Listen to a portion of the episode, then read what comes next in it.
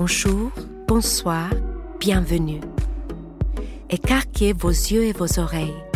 Vous allez suivre une visite du Centre Pompidou.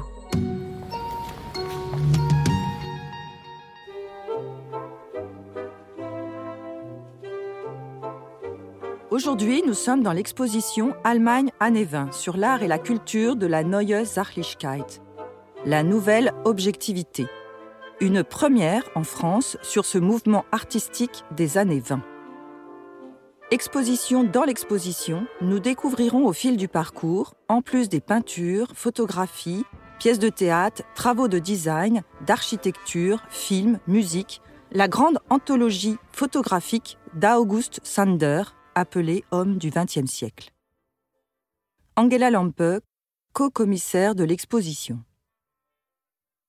Cette exposition a vraiment la grande euh, particularité, la grande singularité de réunir deux volets. Donc il y a un volet euh, thématique sur la nouvelle objectivité et un volet monographique sur August Sander et son œuvre Les hommes du XXe siècle. Donc, cet angle d'approche donc, sera développé dans un espace scénographique singulier et spécifiquement réalisé pour l'exposition. Donc, c'est vraiment une, là une, première parce que euh, il y a une exposition donc thématique qui euh, se trouve donc dans des salles latérales et il y a comme une coupe transversale, comme une sorte de galerie à l'intérieur de l'exposition. Il y aura la galerie euh, des portraits de donc comme une sorte de casting show ou comme une sorte de présentation des acteurs de cette République de Weimar, de cette société allemande.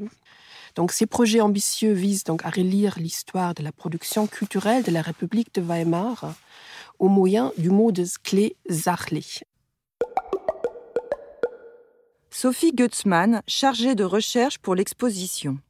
Le terme de nouvelle objectivité, c'est un terme qui est forgé par un historien de l'art qui s'appelle Gustav Friedrich Hartlaub, qui est en fait le directeur de la Kunsthalle de Mannheim. Donc la Kunsthalle, c'est le musée d'art de la ville de Mannheim, et il organise en 1925 une grande exposition euh, qui euh, porte ce titre. Donc nouvelle objectivité, qui est un terme qui va désigner en fait les nouvelles tendances artistiques en Allemagne qui sont euh, basées sur une forme de réalisme. Et en 1925, c'est une année où il y a déjà beaucoup de débats esthétiques en Allemagne parmi des historiens de l'art, des critiques d'art qui euh, font le constat de euh, la disparition progressive de l'expressionnisme au profit d'une peinture qui est un peu aux antipodes et qui revient justement à une forme de réalisme nouvelle parce que euh, c'est l'apparition d'une nouvelle attitude justement après la Première Guerre mondiale d'aspiration comme ça à un détachement et, une objectivité hein, justement D'où voilà ce, terme qui va servir à qualifier euh, les tendances artistiques les plus récentes en Allemagne. Et ce qui est intéressant, c'est que c'est pas du tout un terme qui va rester euh, un terme de spécialiste, euh, qui va se cantonner à la peinture. Pas du tout. C'est un terme qui va se répandre dans vraiment toute la société allemande. Et c'est un terme qu'on retrouve très rapidement dans le théâtre de boulevard de l'époque, dans les chansons qui va euh, devenir complètement à la mode et euh, être utilisé euh, un peu à tort et à travers, d'ailleurs au grand regret de Hartlaub, qui finira par expliquer que il regrette que son invention et le terme qu'il a inventé soit un peu dévoyé en étant utilisé pour s'appliquer à des choses qui n'avaient rien à voir avec la peinture et qui n'ont rien à voir avec le sens de nouvelle objectivité au sens où il l'entendait lui. Prologue.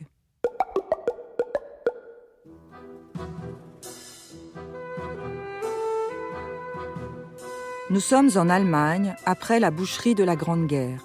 Les artistes vont abandonner une forme très expressive pour devenir plus réalistes, plus objectifs.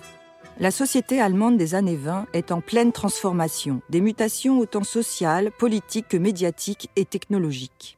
Ici, c'est une petite salle euh, prologue qui introduit en fait les courant artistique en Allemagne avant la nouvelle objectivité, donc avant les années 1920. Euh, Et on a un peu euh, trois œuvres qui vont incarner trois courants. Euh, une photo de d'August Zander, donc qui date de 1914 et qui montre son travail avant la Première Guerre mondiale. Ensuite, on a donc une peinture expressionniste euh, d'un artiste qui s'appelle Ludwig Meidner, qui est un des grands euh, peintres des années 1910 à Berlin, qui est vraiment un des protagonistes les plus importants de, l'expressionnisme.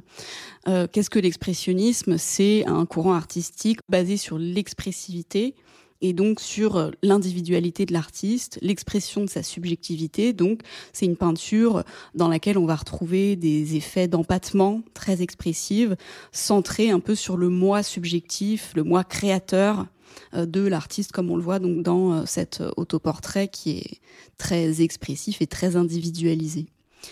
Et ensuite, on a une œuvre qui incarne donc le courant Dada, qui va émerger durant la Première Guerre mondiale en Suisse et qui s'importe ensuite en Allemagne euh, à l'issue de la Première Guerre mondiale. Donc là, on est vraiment dans les années, euh, la toute fin des années 10.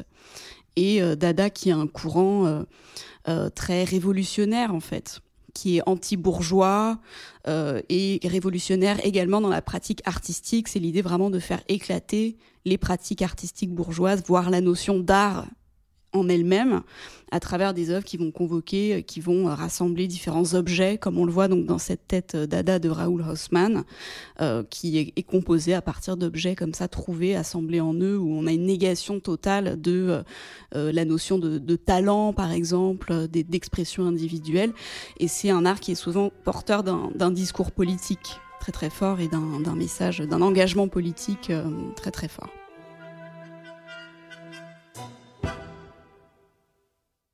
Standardisation, normes et standards. Qu'est-ce que la standardisation? Les singularités sont effacées au profit d'un recours à des modèles, des types normés, des formes simples, reproductibles en série. Ici, on voit des peintures comme celle de Georges Gross, avec ses figures humaines schématiques, sans visage, aux expressions neutres, dans des décors urbains vides. Cela correspond en architecture au lancement de grands programmes en Allemagne de cités lotissement, comme à Francfort, pour lesquels l'habitat est conçu à partir de modules standardisés. Nous voyons ici des gravures réalisées par Gern Arns, où les personnes sont schématisées et géométrisées. Les silhouettes apparaissent dans un jeu simple et subtil de noir et de blanc. Les rayures d'un prisonnier jouent avec la grille, les attitudes des ouvriers se répètent au rythme des roues de la machine. Angela Lampe nous explique le contexte et les raisons de ces dessins. L'attention des artistes se porte sur l'appartenance sociale des individus. C'est ça la notion donc euh, sociologique qui devient très importante, notamment pour les groupes qui s'écrivent à Cologne avec les artistes Gerd Arns, Heinrich Hörle et Franz Wilhelm Seifert qui forment le groupe des Kölner Progressiven, des progressistes des Cologne, avec d'ailleurs lesquels expose August Sander. Et Arndt a réalisé une série de gravures qui s'appelle Zwölf Häuser der Zeit, donc 12 maisons de son temps, euh, où représente des classes sociales selon l'ensemble des codes. Donc ça, c'est vraiment un discours très politique de l'époque. Et Arndt, il continue euh, à, à, développer cette, cette approche et s'associe avec le philosophe et économiste Otto Neurath, donc qui travaille à Vienne, et donc les deux euh, élaborent un langage visuel universel qu'ils vont appeler isotype. Isotype, c'est l'acronyme International System of Typographic Picture Education. Donc c'est le système international de typographie pour une éducation picturale. Euh, autrement dit, c'est un peu le, précurseur du, du, pictogramme, même des émoticons dans sa façon, euh, disons, plus politique. Dans les années 20, il y avait cette volonté euh, cette, rêve, on peut dire, de créer vraiment euh, un universalisme, de créer des langages universels. Et donc, ce euh, projet d'isotype s'inscrit dans cette démarche. Et ces pictogrammes, qui sont donc associés à un code couleur, compose donc par exemple une typologie des métiers et aussi des catégories sociales euh, ou des éléments du quotidien et chaque fois pour permettre une diffusion universelle du savoir. C'est ça aussi, c'est finalement une démocratisation du savoir. Hein. Donc il y a des, par exemple des problèmes économiques ou sociétaux euh, pourraient être visualisés et pourraient être diffusés euh, grâce à ces nouveaux systèmes visuels. Donc c'est vraiment un système d'infographie euh, avant la lettre. Visage de ce temps. Florian Ebner, commissaire de l'exposition August Sander. Cette exposition à deux volets permet d'étudier un dialogue vraiment important, le dialogue entre August Sander et, les progressistes de Cologne. Donc on voit sur le mur les portraits de Sander qu'il a dédiés aux artistes et à côté les tableaux des artistes comme Franz Wilhelm Seibert, Heinrich Hörle, Anton Rederscheid. Et on, on, on voit combien Sander s'inspire euh, de leur art. Il y a euh, un moment assez magique. Donc, euh, dans cette exposition, on est penché sur une très euh, grande table où on voit les lettres et les correspondances entre Sander et les progressistes de Cologne. on voit les, les reproductions qu'il a fait de leurs tableaux et à ce moment-là, il y a une ouverture entre les deux simèses qui donne la perspective sur le couloir Sander et on voit le premier groupe le paysan. Donc on a les deux forces, les deux sources d'énergie pour Sander. À la fois les paysans, euh, il vient en fait du Westerwald, il était toujours proche des paysans, euh, et de l'autre côté les artistes révolutionnaires. Donc ce sont deux énergies, deux sources d'énergie qui traversent cette œuvre et qui font partie euh, de ces de ces tensions productives qui ont marqué son travail. Auguste Sander en voyant, en observant et en pensant avec l'aide de l'appareil photo, et en ajoutant une indication de date, nous pouvons fixer l'histoire universelle et, grâce aux possibilités d'expression de la photographie en tant que langage universel, influencer l'humanité entière. Pour revenir à cette idée de la photographie comme un langage universel, les années 20 en Allemagne étaient marquées par cette discussion sur les sur les différents types de la société. C'était une société qui s'est beaucoup posé des questions sur elle-même. L'idée fondamentale de mon œuvre photographique, Homme du XXe siècle, que j'ai entamée en 1910 et qui contient environ 5 à 600 photos, dont une sélection a été publiée en 1929 sous le titre Visage de ce temps, n'est rien d'autre qu'une profession de foi dans la photographie en tant que langage universel et la tentative de dresser un portrait physionomique actuel de l'homme allemand, prenant appui sur le procédé optico-chimique de la photographie, donc sur la pure mise en forme de la lumière. Je pense que, que l'art euh, de portrait euh, de Sander incarne quelque chose euh, de très spécifique pour le portrait en photographie. Euh, c'est-à-dire, il invite euh, les gens à se mettre en scène devant sa caméra, devant sa chambre, de prendre une posture pendant plusieurs secondes. Donc une forme comme Olivier Lugon l'a décrite comme un autoportrait assisté. Et en même temps, il assigne quand même à ces gens-là une place dans sa théorie de la société. L'idée d'éditer la société est exactement ça. Donc euh, c'est lui qui, qui, qui, qui, après va arranger à travers ses archives photographiques un, un, un choix où il assigne euh, aux modèles et à leurs images une place dans ces sept groupes et ces 45 portfolios.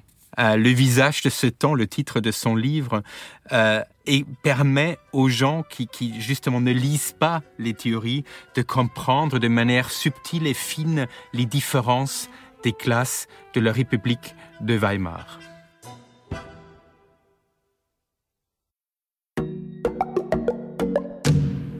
Montage. Le photomontage est apparu pendant la guerre chez les artistes Dada. Quelques années plus tard, cette technique est reprise en peinture, en cinéma, en littérature, pour être mise au service de l'analyse de la société. Le mélange de motifs ou d'informations, dissociés dans la réalité, permet aux artistes de proposer une forme de synthèse visuelle de l'époque. Par exemple, le tableau de Lotte Prechner, Époque. C'est un portrait de Lotte Prechner qui interpelle, déjà dans la technique qui est utilisée, où on a vraiment l'impression de voir euh, un collage, en fait, alors que c'est bien évidemment euh, une, peinture, une huile sur toile, euh, qui évoque un peu l'état politique du monde en 1928. On a dans le coin supérieur gauche un soleil qui, qui darde des dollars. Et, euh, et ensuite un, un ensemble d'éléments qui vont euh, évoquer euh, pêle-mêle l'influence des États-Unis, l'industrialisation, l'apparition du terrorisme, la montée aussi des, des fascismes, notamment en Italie également en, Union soviétique, en Allemagne, la coexistence de différentes religions, euh, voilà, et tout cela est, mélangé pour avoir euh, comme ça un aperçu général de tout le, la période en un seul coup d'œil, euh, grâce à cette pratique du, du montage et de d'imitation ici du procédé du collage.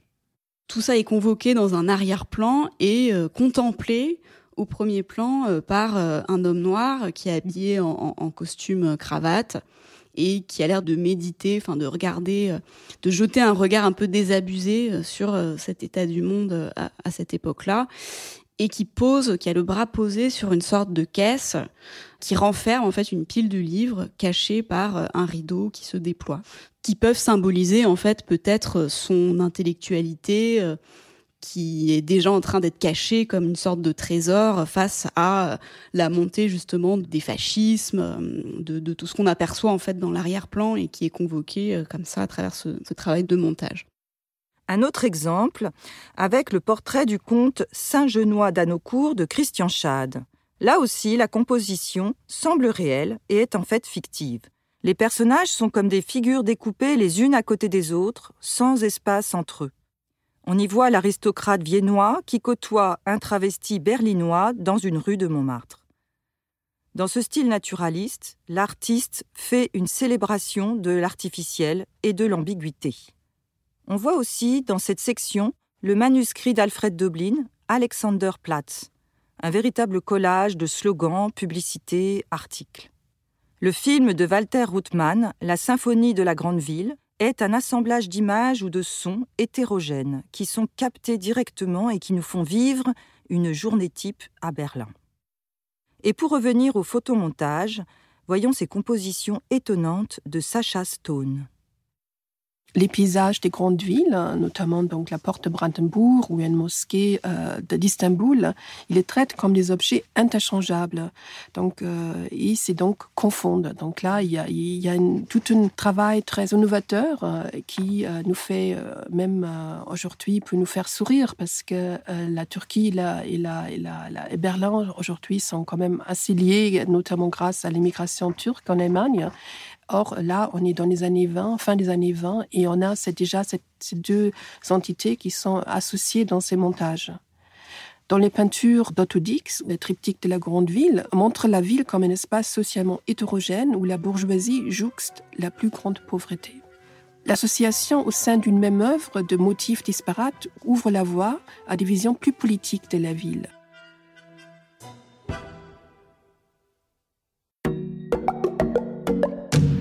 Les choses.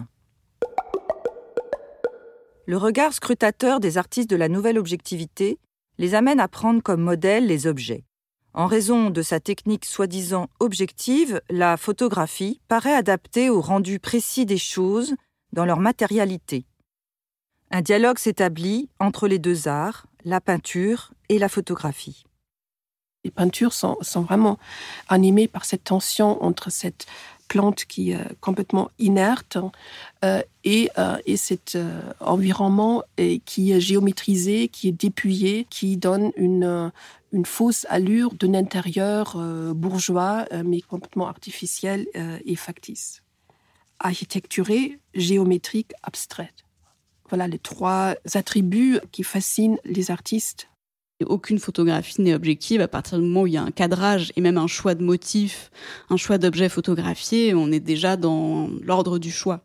Donc il y a toute une pratique en fait de la mise en scène de ces plantes par les photographes qui est parfois basée sur des points de vue un peu originaux, sur des gros plans et une attention au rendu du détail et de la matière de ces plantes. Et ce qui est intéressant, c'est que les plantes sont photographiées véritablement comme des objets.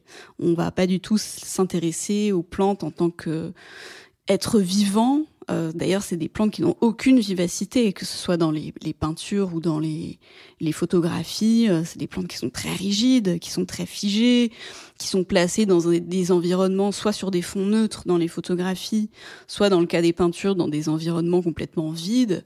Donc, euh, c'est des natures mortes qui sont très mortes, pour le dire de cette façon-là. Et ce qu'on voit très bien avec la photographie de d'Enne Biermann, par exemple, c'est qu'elle privilégie, euh, en l'occurrence sur la photographie de plantes où elle va photographier des feuilles, euh, les gros plans et les feuilles vont ressortir dans la photographie avec une brillance qui leur donne un aspect métallique. On a l'impression presque qu'elle est en train de photographier des casseroles en métal ou quelque chose de cet ordre-là. Donc il y a une réification dans le sens de transformation en objet des plantes dans la pratique à la fois des peintres et des photographes.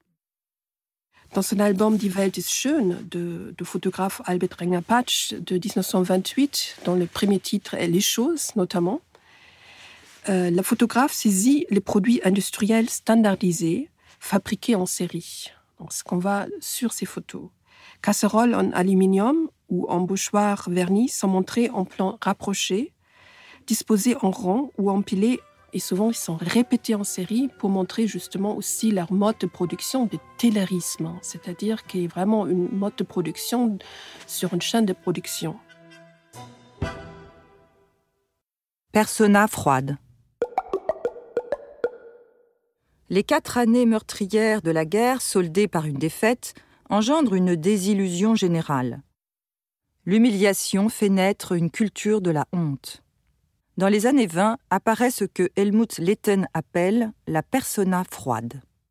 Helmut Letten explique euh, que en Allemagne se répand une culture, ce qu'il appelle une culture de la honte à ce moment-là, et qu'il distingue en fait de la culpabilité. Il explique que la culpabilité et la honte sont deux choses différentes. La culpabilité, c'est avoir fait une erreur, et euh, se, torturer soi-même avec cette erreur pour essayer de la réparer, se sentir coupable, se sentir mal. Donc la culpabilité, selon lui, c'est quelque chose qui a à voir avec l'intériorité. La honte, c'est avoir fait une erreur, mais au lieu de partir dans l'introspection, de penser à l'extérieur, c'est-à-dire de se dire qu'est-ce que les autres vont penser de moi? Comment je sauve ma, face auprès des autres? Comment j'efface cette honte auprès des autres? Et donc c'est ça qu'il appelle la culture de la honte. Euh, c'est que les gens sont dominés par une honte des idées qu'ils ont eues avant la Première Guerre mondiale et notamment du fait de tous y être allés euh, vraiment très gaiement. Dans euh, la guerre, ça a été une véritable vague de patriotisme, mais en, France aussi, hein. en France, en Allemagne. Et tous ces gens se sont confrontés à la réalité de ce qu'était une guerre, c'est-à-dire euh, des gens qui se sont retrouvés euh, mutilés, complètement traumatisés, des familles endeuillées. Euh, donc à l'issue de la Première Guerre mondiale, il y a une espèce de honte qui s'empare des gens par rapport à ce qui a été leurs idées quatre ans avant, au début de cette guerre. Et comment est-ce qu'elle se retranscrit dans les portraits et dans les attitudes en général euh, dans une, nouvelle manière d'être qui est de jouer la personne détachée. Donc euh, de euh, se protéger à l'aide d'un masque d'indifférence, comme ça, de froideur, qu'on va retrouver dans beaucoup de, ces portraits, où on voit des, personnages qui ne sourient pas, qui n'affichent pas d'expression particulière, qui sont comme ça détachés sur des fonds souvent qui sont neutres. En même temps, les portraits disent quelque chose aussi des personnages qui sont représentés, euh, mais au lieu de d'exprimer un peu leur intériorité, euh, ça va exprimer par exemple leur position dans l'ordre social. C'est plutôt ça en fait qui va intéresser les, artistes de la nouvelle objectivité, c'est de représenter, de mettre un petit peu les gens dans des cases euh, et de représenter les gens en fonction de leur profession, leur, lieu de travail ou ce genre de choses. Et dans cette section, euh, il y a un portrait qui est très intéressant d'une jeune femme qui est en train de se maquiller. Et le maquillage a ici euh, valeur de symbole, en fait, de symbole de cette nouvelle attitude euh, sociale qui est d'essayer justement de se maquiller, de mettre une couche de maquillage sur soi pour ne pas laisser paraître son tourment ou ses, ses, sentiments aux autres. Ça devient quelque chose d'un peu embarrassant, en fait, de faire ça. Un autre exemple, c'est le peintre Otto Dix, qui représente la journaliste Sylvia von Harden euh, sans complaisance. Il la présente comme l'intellectuel émancipé type de la République de Weimar. Elle a des cheveux courts, porte monocle, fume et boit une verre d'alcool. Ces tourments euh, sentimentaux se traduisent dans euh, le choix des attributs. Son bas est défait, sa pose contrainte et mal à l'aise dans un univers rose féminisé. Son intérieur est mis à nu. Il y a un deuxième point dans cette exposition euh, où les deux parcours se croisent. C'est en fait euh, le chapitre 6, à la fois la persona froide en peinture de la nouvelle objectivité et le groupe 3 dédié à la femme. Donc pour la femme, il réfléchit sur cinq portfolios qui essaient de décrire le rôle de la femme dans la société. Les trois premiers portfolios euh, décrivent la femme plutôt de manière passive. C'est toujours quelqu'un d'autre qui définit la femme. C'est la femme et l'homme, la femme et l'enfant et la famille. Donc c'est encore une conception assez conservatrice de la société et du rôle de la femme. Euh, les deux derniers portfolios, la femme élégante et la femme qui exerce un métier intellectuel et manuel, montrent justement la nouvelle euh, importance, le nouveau rôle de la femme, euh, aussi du nouveau type de, de, de, la femme, die neue Frau. Donc on peut voir ensemble le, le, le très beau portrait peint par Otto de Sylvia van Harden et un portrait d'une secrétaire de la radio allemande. On voit à la fois en peinture et en photographie le jeu des gestes, la main, la cigarette, les vêtements. Donc ça peut être même des, sœurs des jumelles. Voilà. Donc pour la persona froide, c'est justement, et les portraits de Sander, c'est une conception du portrait qui ne parle plus sur l'intériorité de la personne, mais comment est-ce qu'on peut décrire une personne par des attributs extérieurs, par les gestes, par les accessoires, par les vêtements, par l'habitus. Et c'est pour ça, ce point-là, euh, le dialogue entre euh, les portraits de Sander et les portraits peints est, est, est très riche. Rationalité. Après la guerre, c'est la crise économique en Allemagne qui connaît une hyperinflation. En 1924, le plan Dawes vise à aider l'Allemagne à renouer avec la croissance grâce à l'injection de capitaux américains. Il se développe alors chez les Allemands une fascination pour l'Amérique, qui a investi généreusement. Le modèle social américain est perçu comme méthodique, harmonieux, innovant car gouverné par la technique. C'est dans ce contexte que la rationalisation infuse la culture en Allemagne, de la façon d'organiser des intérieurs au divertissement populaire, en passant par le design graphique. La rationalisation du travail mise au point par Taylor s'importe au sein des entreprises allemandes, entraînant une industrialisation rapide et une mécanisation des tâches. Le principe de rationalisation devient bientôt une nouvelle norme qui structure la vie sociale et culturelle même. Par exemple, le graphiste Paul Renner met au point la police d'écriture Futura, basée sur des formes géométriques élémentaires. Et donc, cette nouvelle norme de la rationalité euh, s'applique aussi au l'aménagement intérieur. Euh, et l'architecte euh, viennoise Margarete Schütte-Lihotzky, qui travaille à Francfort, conçoit euh, une cuisine moderne et fonctionnelle. La cuisine de Margarete Schütte-Lihotzky, c'est hum, donc une cuisine, comme on le voit, euh, toute équipée et d'ailleurs, c'est le premier prototype hein, de cuisine équipée moderne qui va ensuite s'imposer vraiment dans tous les foyers européens. Et c'est un, travail donc d'architecte qui est un peu euh, à double tranchant en fait. Euh, D'une part, c'est un travail qui est pensé pour l'émancipation des femmes. Évidemment, à cette époque-là, euh, la cuisine est à 100% associée aux femmes. C'est les femmes qui font la cuisine, c'est la pièce pour les femmes. Et Margaret Schütte-Lihotzky réfléchit justement à une manière d'obtenir pour les femmes et pour les ménagères un gain de confort.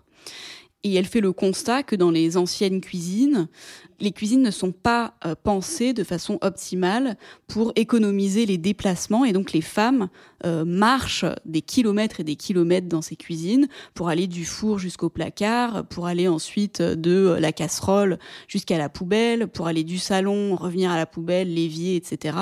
Et donc elle a fait des calculs vraiment scientifiques pour prouver que euh, les femmes s'épuisent euh, dans les cuisines parce que euh, elles, marchent beaucoup trop et que les cuisines ne sont pas bien pensées. Et donc, elle réalise un modèle, un nouveau modèle de cuisine qui est pensé euh, pour que euh, les déplacements se réduisent au maximum. Sa grande invention dans cette cuisine, c'est que toutes les tâches peuvent s'effectuer, sont pensées pour être effectuées assises sur un petit tabouret qui pouvait pivoter, qui pouvait se déplacer. Et donc tous les, meubles sont relativement bas parce que, euh, notamment les plans de travail sont assez bas parce qu'ils sont conçus pour que les femmes puissent être assises pendant qu'elles euh, découpent euh, les légumes, par exemple. Et c'est une cuisine aussi qui est pensée comme une pièce à part, donc séparée du salon, à l'époque, on commence à penser que c'est plus hygiénique de pouvoir faire des cuissons et que les vapeurs ne se répandent pas dans le, lieu de vie et la pièce à vivre. Donc, une cuisine qui est séparée du salon, mais qui est reliée à elle par une porte coulissante. Une pièce qui est un peu euh, ambiguë parce que d'une part, c'est pensé pour l'émancipation des femmes, pour leur faire gagner du temps, en fait, très concrètement, du confort, euh, que tout ça soit plus facile pour elle.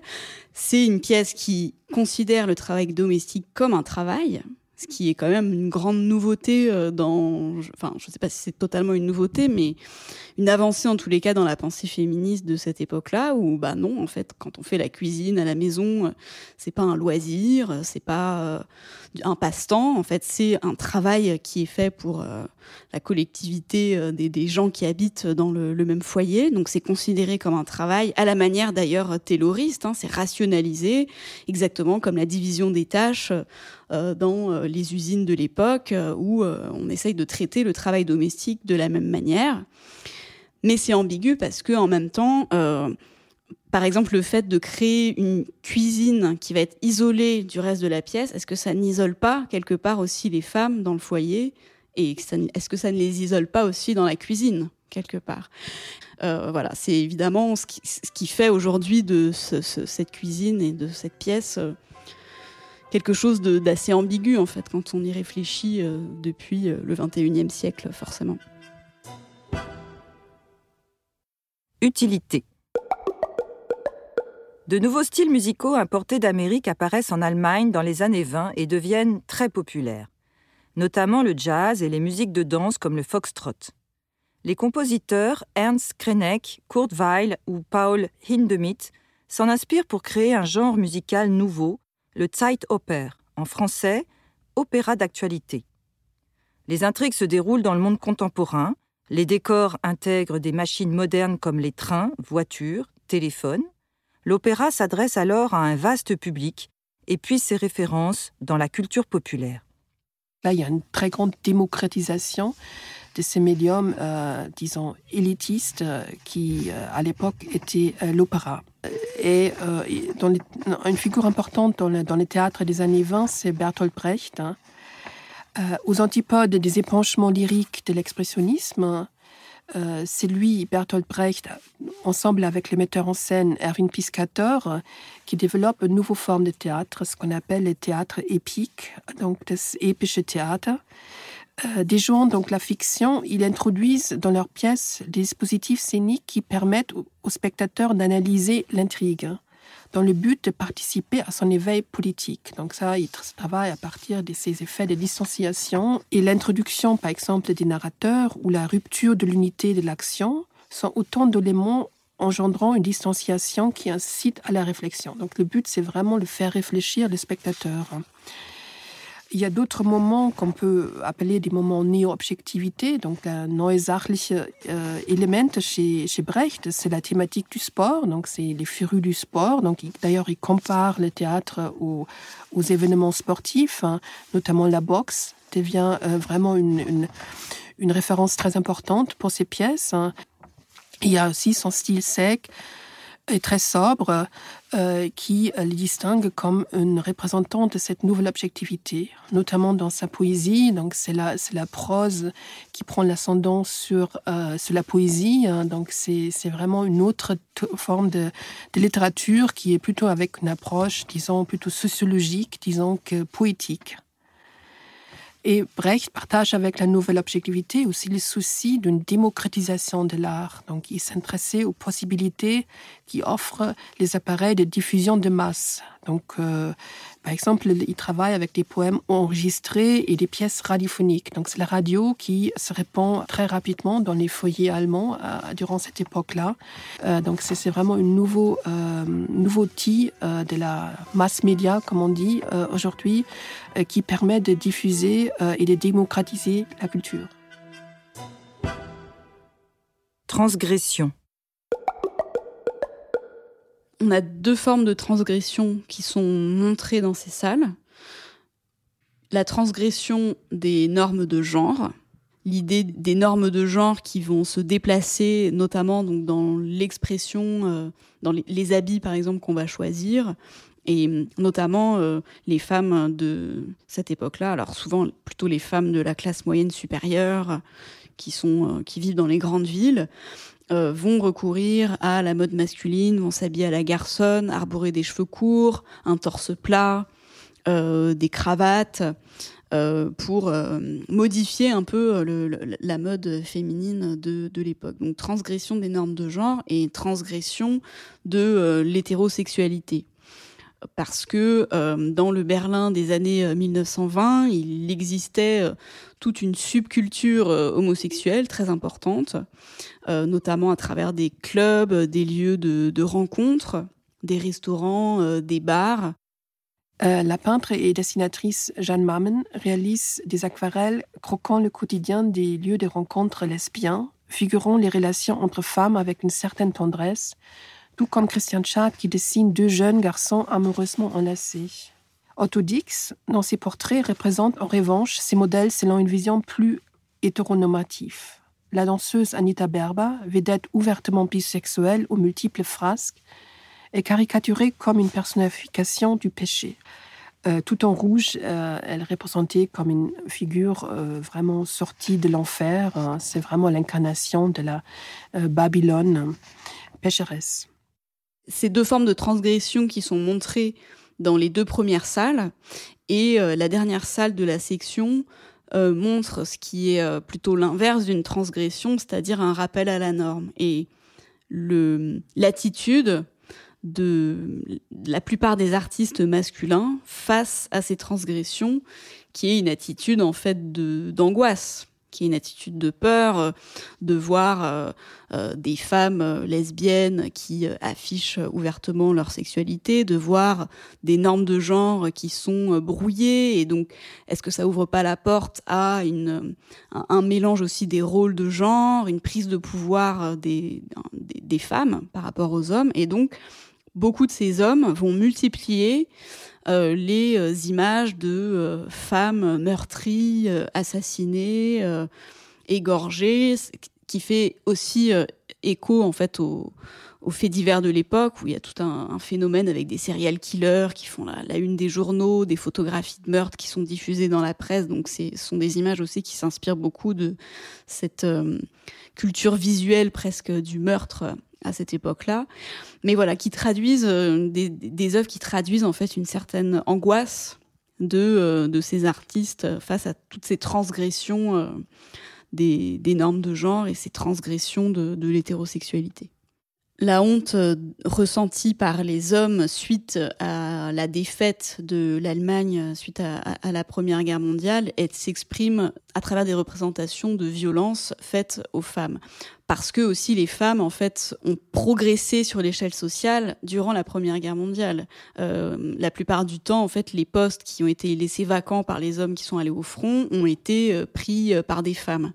Et donc de voir ensuite des femmes qui non seulement se sont insérées sur le marché du travail, ont obtenu le droit de vote en 1918 parce qu'en en Allemagne les femmes obtiennent le droit de vote en 1918 et commencent à s'habiller euh, à la garçonne entre guillemets donc avec des chemises des cravates des cheveux courts oui ça développe des des idées de vengeance en fait euh, presque de, de la part des hommes. Alors ici c'est des, des vengeances qui restent toutes métaphoriques hein, il faut quand même le rappeler c'est des, des représentations mais euh, c'est une façon d'exorciser euh, ces peurs là et ces peurs de dévirilisation entre guillemets euh, euh, occasionnée par cette situation à l'issue de la Première Guerre mondiale.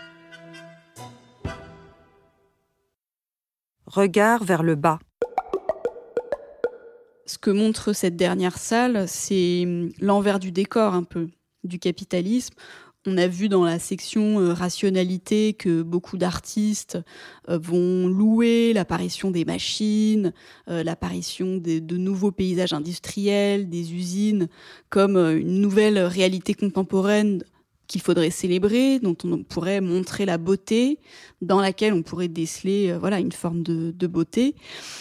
Et dans cette dernière section, on s'intéresse à des artistes qui euh, montrent les exclus, en fait, les perdants de euh, l'apparition du taylorisme, qui sont évidemment les ouvriers euh, qui sont exploités et qui deviennent une masse interchangeable et de, simples rouages d'une énorme machinerie qui les dépasse, mais aussi tous les gens qui vivent dans une forme de marginalité, euh, que ce soit euh, les mutilés de guerre ou euh, les chômeurs ou les gens qui vivent en marge des villes et qui ne vont pas au spectacle, aux opéras ou au Zeitoper ou au, spectacle de Brecht qui sont visibles dans les centres-villes, mais qui sont complètement exclus en fait de tous ces divertissements et qui sont condamnés à une forme de, de marginalité dans leur vie, dans leur lieu de vie et qui sont complètement broyés en fait par la machinerie euh, économique capitaliste.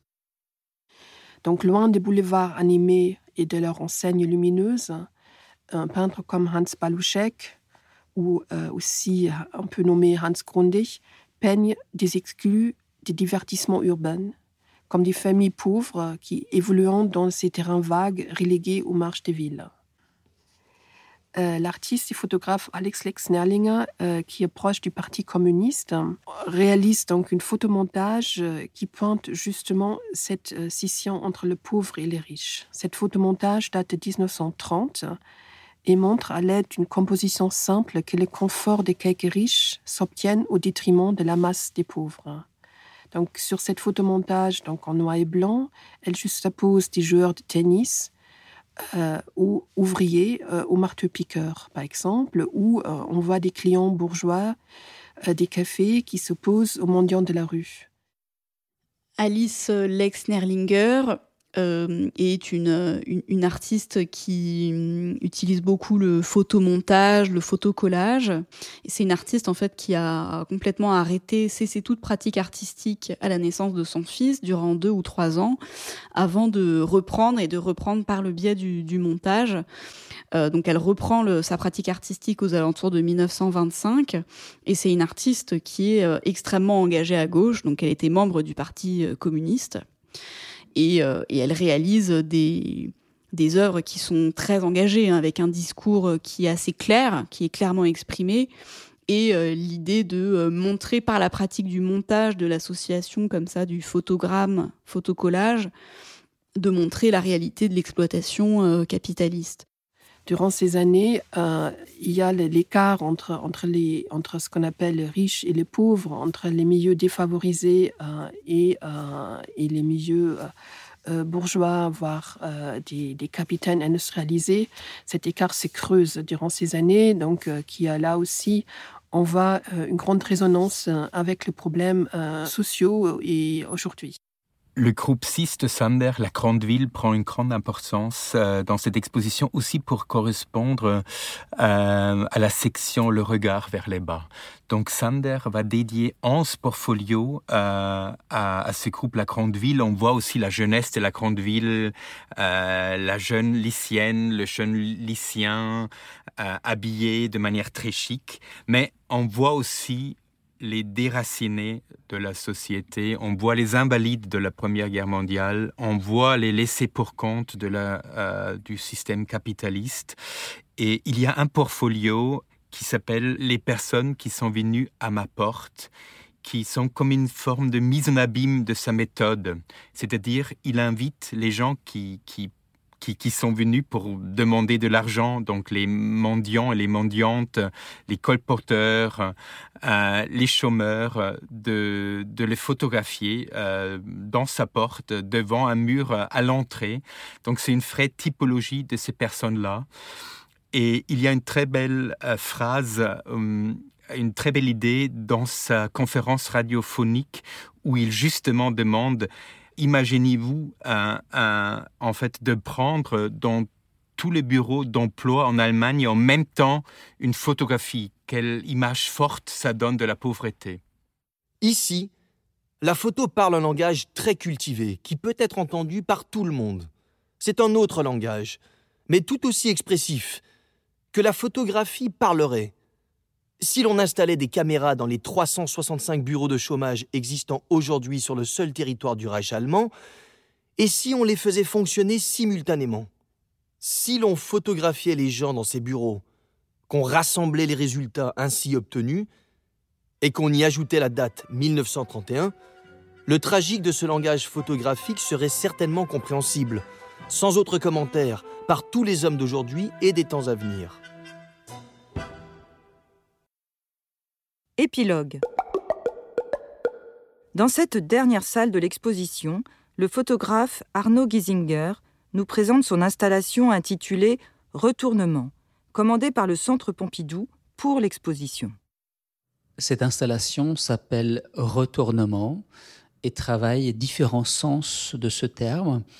Tout d'abord, le retournement de l'institution de la Kunsthalle Mannheim, euh, qui avait fait en 1925 la très célèbre exposition Neue Sachlichkeit, Nouvelle Objectivité, et qui, seulement huit ans après, en 1933, euh, va faire une exposition de dénonciation où les tableaux de 25 et d'autres tableaux seront exposés euh, comme des exemples négatifs d'un art qu'il faut plus euh, exposer, voire même détruire. Donc c'est un retournement euh, du sens de la collection même d'une institution qui, à partir de 1933, va être sur la ligne nationale socialiste et rentrer effectivement dans une dénonciation de l'art contemporain de l'époque.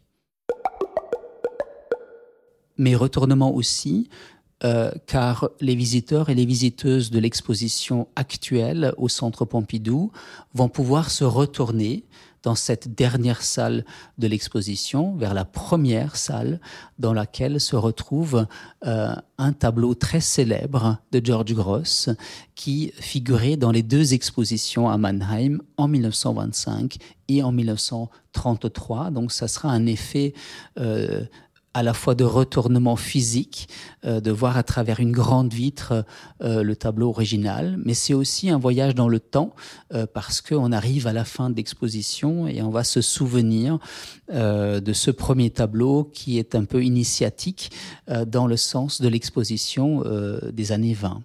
Et puis il y a un troisième sens de ce mot retournement qui concerne la photographie même, car j'ai travaillé avec des négatifs photographiques à l'ancienne euh, autour d'une collection d'un photographe de musée euh, qui nous a laissé une collection de 9000 négatifs et qui avait documenté euh, pendant 40 ans, entre 1920 et les années 60, toutes les expositions et tous les tableaux conservés dans la Kunsthalle Mannheim.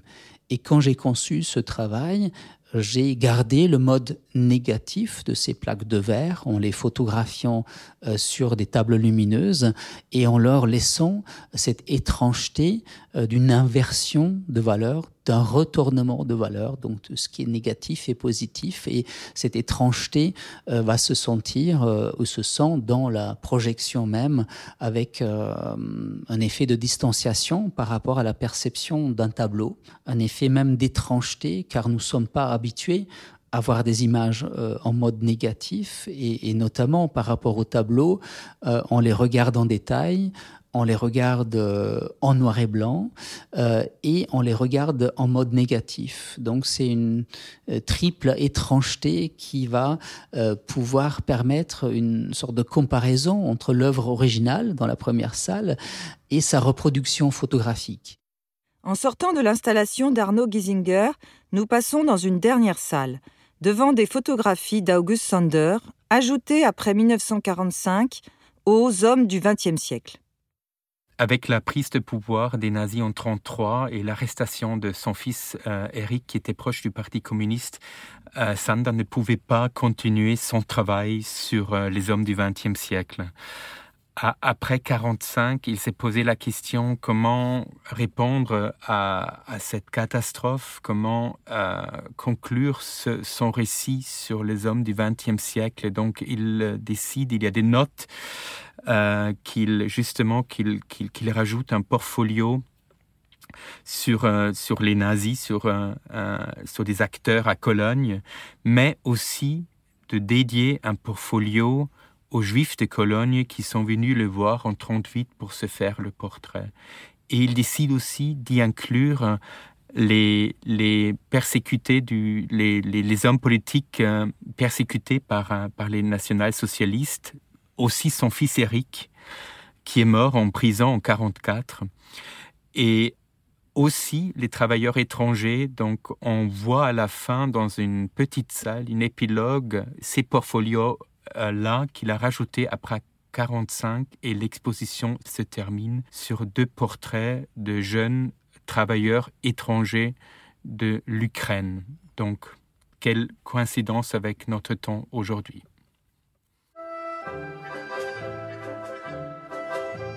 Réalisation et édition Delphine Coffin et Clara Gouraud.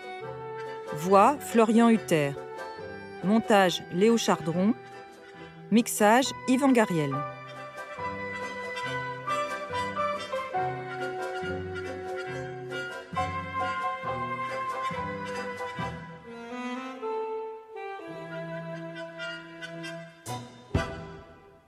Ceci était un podcast du Centre Pompidou. Vous pouvez retrouver tous nos podcasts sur le site internet du Centre Pompidou, ses plateformes d'écoute et ses réseaux sociaux.